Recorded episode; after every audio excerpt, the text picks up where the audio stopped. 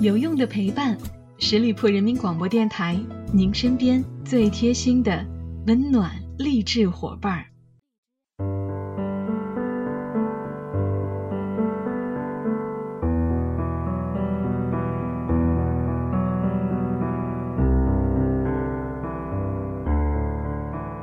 有用的陪伴，十里铺人民广播电台，您身边最贴心的温暖励志伙伴儿。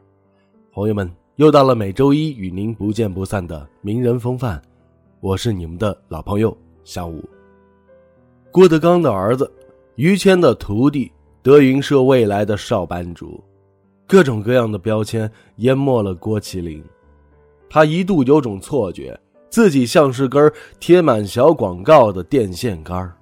二十四岁的郭麒麟在观众眼皮子底下长大，出了名的乖巧懂规矩，逢人就称您。相声方面也有些天赋，可这样的天赋似乎还不能让他一跃成为一个角儿。于是，他不甘，他烦恼，他拧巴，他出走了。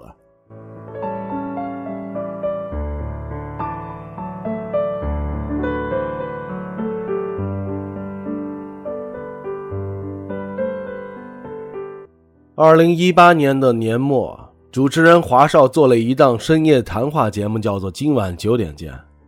这期的嘉宾是郭麒麟。去之前，华少心里面就犯怵啊，他们相差十五岁，按照三岁一个代沟的说法，两人至少隔了五道沟。作为新二代的郭麒麟，好相处吗？复杂和深度够不够呢？但是在见到郭麒麟之后，华少安了心，大林展露出了一种和年龄不相配的清醒与成熟。郭麒麟走在前面，主动领着华少进入德云社的后台。这里是皇城脚下，多的是繁华摩登之处。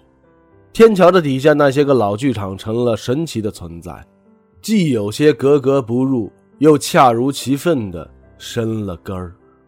德云社的本部在这里。眼望四周，墙壁至高处挂着祖师爷东方朔的姓名牌，下边依次供奉着郭德纲的师傅侯耀文和张文顺、李文山等几位德云社老先生的遗照。在这里，即使再迟钝的人也能意识到辈分的重要性。郭麒麟逢人便热热闹闹的寒暄，轮番和师叔与师兄弟打招呼，这种应酬话。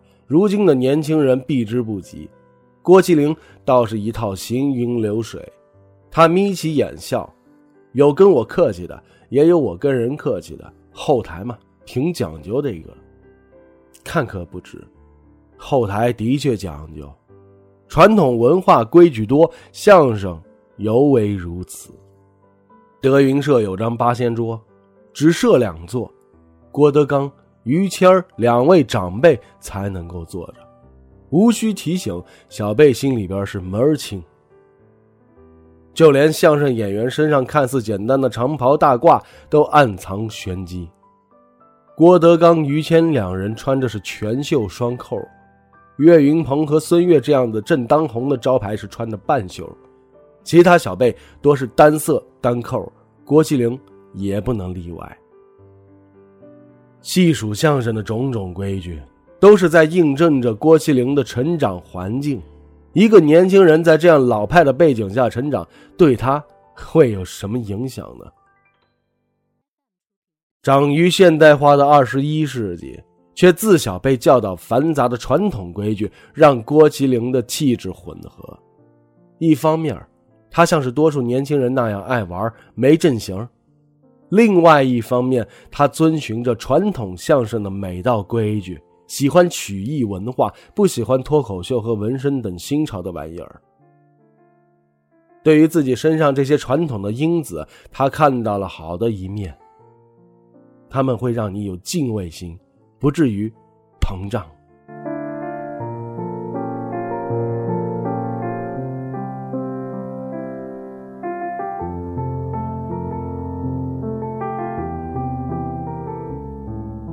提到郭麒麟，华少的第一印象就是少班主，可见连外人都知道这是他注定背负的使命。星二代们的命运相似，他们通常有个好父亲，这让人生的前半段平坦许多，也让后半段更为艰难，难于传承，难于突破。他那严父老郭先生经常说：“十分能耐使七分，留下三分给儿孙；十分能耐都使劲儿，后面儿孙不如人呐。”这是宽慰他。和德云社苦出身的师兄弟们不同，郭麒麟很幸运，毕竟他有个能给予生活与事业很大帮助的父亲。而郭麒麟在温室里边长大，不必吃外界的苦头，过的也绝非人们想象中骄奢的二代生活。郭德纲起事晚，小时候郭麒麟留在天津，随着爷爷奶奶长大，不谈富裕，平稳顺遂已然幸事。在他的印象中，第一次见到父亲时刚满五岁，爷爷奶奶哄着他，指着郭德纲让他上前叫爸爸。突然被要求喊一个陌生人爸爸，郭麒麟吓得直往后躲。再过了几年，他依然很少见到父亲，却也到了该上学的年纪了。有一次，老师布置的作文题目是“我的爸爸”，同学们都能找到不少与父亲相关的趣事可郭麒麟想了半天，脑子里边连一丁点的和父亲相处的回忆都没有，只好硬着头皮瞎编了几个。郭麒麟不懂得父亲的处境，那些年也真怪不了郭德纲。自己过得落魄，一块钱都得掰成两半花。他在北京漂泊，整天忙于一些地方台综艺节目录制和四处找场子演出。一排主持人中，他始终是站在最靠边的位置。郭德纲饱受世人冷眼，幸好最终是成了角儿。连带着一手创立的德云社也成了相声界的头号招牌。此时的郭麒麟还在天津上学，偶尔才来父亲身边。但只要他来，师兄弟们总是轮番带着他出去玩。有人问这是谁，他们会回答：“这是我们先生的少爷。”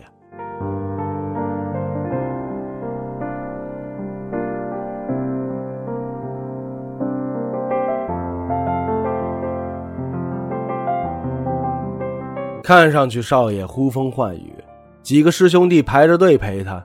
孔云龙带他吃肯德基，岳云鹏在他小时候给他洗过澡，又哄他睡觉。事实上，少爷没那么好当的。父亲郭德纲常说对他没什么期望，只盼能平安快乐。但他受到的教育与此相悖。二零一二年的五月份。岳云鹏在北京开办了《越来越棒》专场，十六岁的郭麒麟助演，选的是文哏相声《阴阳五行》。那时候他刚从学校出来，表演多少有些青涩，几个包袱抛下去，台下的观众无甚反应。下台之后，郭德纲先是主动夸了其他弟子，接着当众批评郭麒麟的表现，甚至在微博开骂：“纯子无知，糊涂至极。”这让郭麒麟一度感到挫败，而比起被批评与面子，更可怕的惩罚是来自于父亲的冷暴力。有时候郭麒麟犯了错，郭德纲不打他，也不骂他，而是始终不搭理他，通过沉默传递出的失望，犹如芒刺在背，比当众辱骂更难受。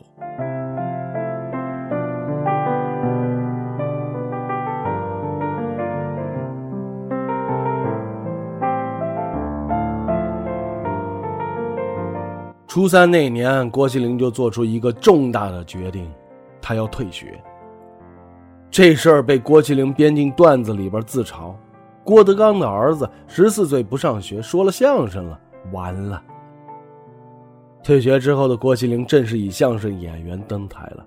这些年来，他似乎并没有掀起什么声浪。且不谈和以前的老先生们比，就拿同辈的冒尖的岳云鹏、张云雷来说，他也显得有些尴尬。岳云鹏多次上春晚，隐隐有德云一哥的呼声。张云雷也曾靠着探清水河的精确抓住了部分粉丝的喜好。而作为相声演员，人们对郭麒麟的相声无甚印象，提到他始终是离不开他父亲的名字。或许郭德纲的挫折教育起了效。面对这些争议的时候，郭麒麟表现得非常坦然。既然自尊已经粉碎，又怎么还会在意他人评价呢？他开始认可父亲的观念：一无是处，你凭什么要自尊？自尊是靠自己的能力去挣来的。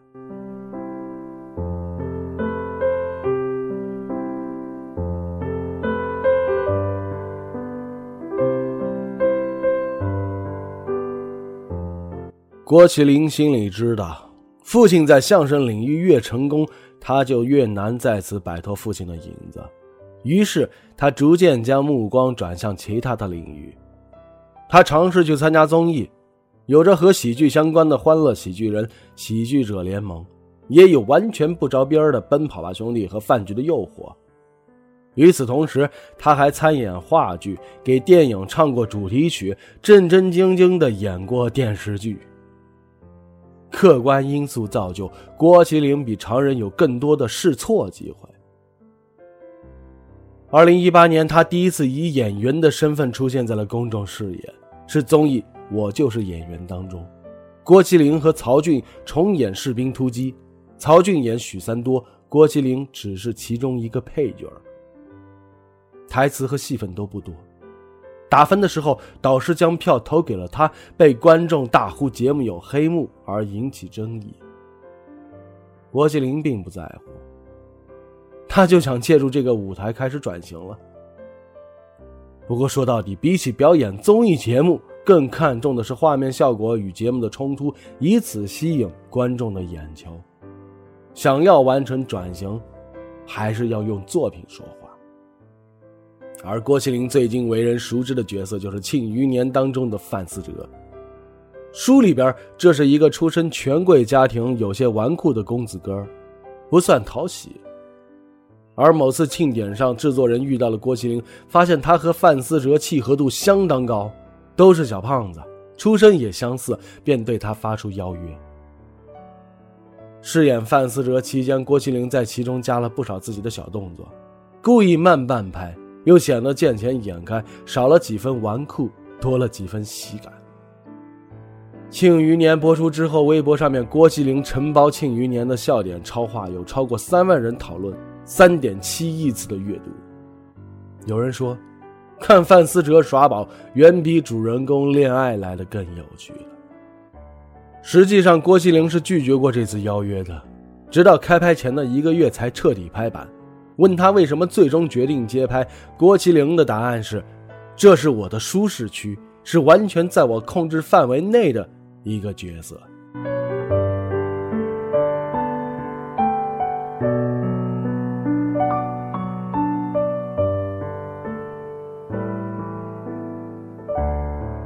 郭麒麟脑子里那些合时宜与不合时宜的想法，没怎么和父亲说过，却都会和师傅于谦交流。在他眼中，随和的师傅要比自己严厉的父亲更容易亲近。自打郭麒麟开始演戏，有时候剧本太烂，他会皱着眉，一副骚眉搭眼的模样。于谦就很认可，告诉他：“对喽，什么时候钱都不是最重要的。”于谦能这么说，全因为师徒二人相似，有着良好的出身，没有经历过残酷的社会达尔文法则，淡然不争。当然，更多的时候，他们也无需去争。有段时间，郭麒麟因缘际会在于谦家中小住几天。郭麒麟住客房，原想着能趁着这几天和师傅一起聊聊传统相声，顺便增进下师徒的情谊。没想到的是，在那几天里边，于谦教给他的全都是如何保养文玩和鸟笼，全是关于玩儿。